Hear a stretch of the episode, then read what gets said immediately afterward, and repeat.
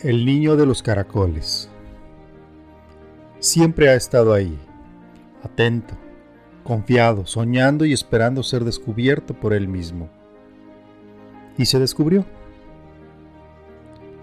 Pasa que nuestra vida transcurre tan rápido ante nuestros ojos y nuestros sentidos que muchas veces nos marea, nos distrae y nos aleja de nuestro verdadero propósito. Aunque el paso del tiempo siempre sea el mismo para todos, a nosotros nos parece que no tenemos nunca el suficiente para poder vivir realmente como queremos y que nunca lograremos tener lo necesario. Según nuestra mente, tener lo necesario es siempre querer más de cualquier cosa, más comodidad, más placer, más dinero, más reconocimiento.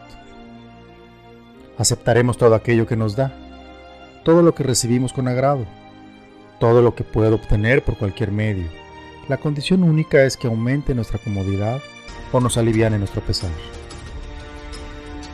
En el sentido estricto de la supervivencia, eso es correcto. Nuestra mente intenta mantenernos siempre en un estado de comodidad cómoda y se valdrá de cualquier artilugio que nos mantenga enfocados en eso. Le llamaremos parálisis paradigmática. Seguimos fielmente nuestros paradigmas tan arraigados a nuestra conciencia que no nos damos cuenta que a veces nos arrastra y nos aleja de nuestro camino soñado. Terrible error es caer en la parálisis paradigmática, porque aparte de no darnos cuenta que es una acción que debemos cambiar, nos paraliza el entendimiento, nos nubla el juicio y la razón. Pero no nos pasa absolutamente nada si nos paralizamos. En realidad, seguimos con nuestra vida monótona y segura, sencilla y acostumbrada simple e intrascendente. Ese es el problema, que no pasa nada, nada de nada.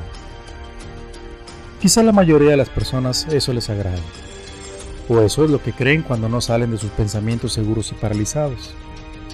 Pero resulta que a algunas no les satisface y comienzan la búsqueda.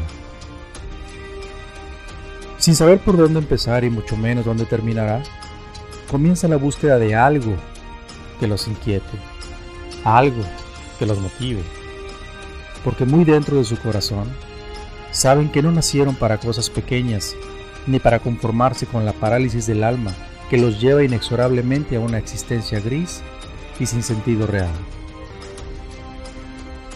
El niño de los caracoles despertó. Encontró uno de sus grandes propósitos en la vida, transmitir y enseñar. Este capítulo trata de mí solamente, así de egoísta como se oye, así de personal como lo siento, así lo quise escribir. Era necesario para mí plasmar ese sentimiento y esa emoción que me llevó a empezar una nueva etapa en mi vida, una etapa dichosa y próspera, un ciclo nuevo que hará que esté agradecido toda mi vida por ello. Espero que lo que has leído en este compendio en el pasado te motive a buscar más allá de tu mente más allá de tus horizontes conocidos y te permite explorar nuevos mundos y nuevas formas de expresión. Te aseguro que abonarán a tu alma algo enriquecedor, algo fantástico que querrás transmitirlo de alguna manera, no importa la edad que tengas.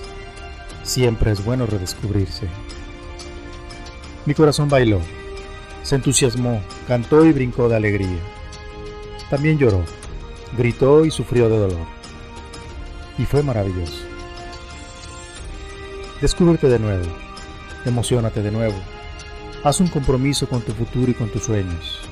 Son realizables todos siempre y cuando les permitas ser. Tan solo eso.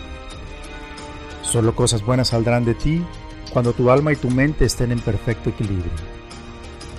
Te lo dice un amigo, uno que se cree el niño de los caracoles.